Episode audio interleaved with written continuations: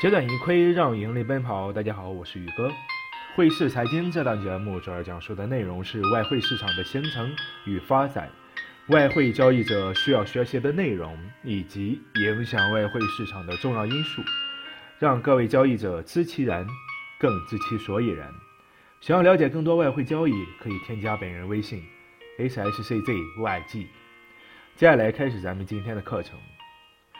外汇市场中经常会遇到一个名词——点差。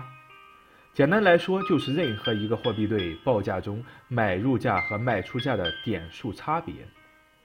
比如欧元对美元，报价为1.13770到1.13790，点差就是两个点儿。点差决定了价格需要运行多久，交易者才能开始获利。让我们假设你得到一个点差为两个点的欧元对美元报价1.13770到1.13790。如果你选择买入，那么你的买入价格就是1.13790。对于现在的外汇市场，这个点差是上下浮动的，当然这个浮动范围是很小的。假设点差固定为两个点，而且价格只以整数点的形式波动。当市场上扬时，会出现一系列的价格。就比如说，现在价格在1.13770到1.13790，你在1.13790买入。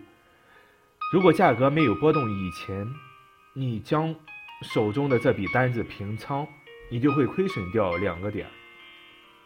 如果价格往上波动一个点，价格现在是一点一三七八零到一点一三八零零，现在你以这个价格卖出，你就会亏损一个点。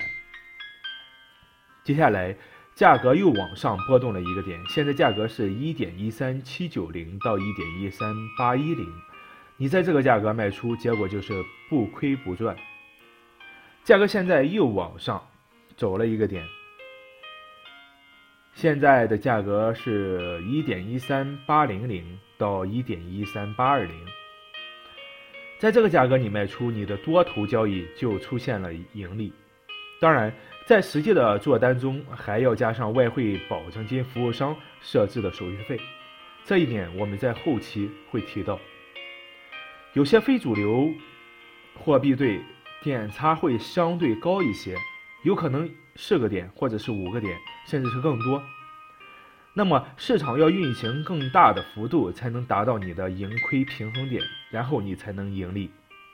通常而言，流动性最强的货币对，也就是主要货币对的点差最小；流动性较差的货币对点差就更大一些。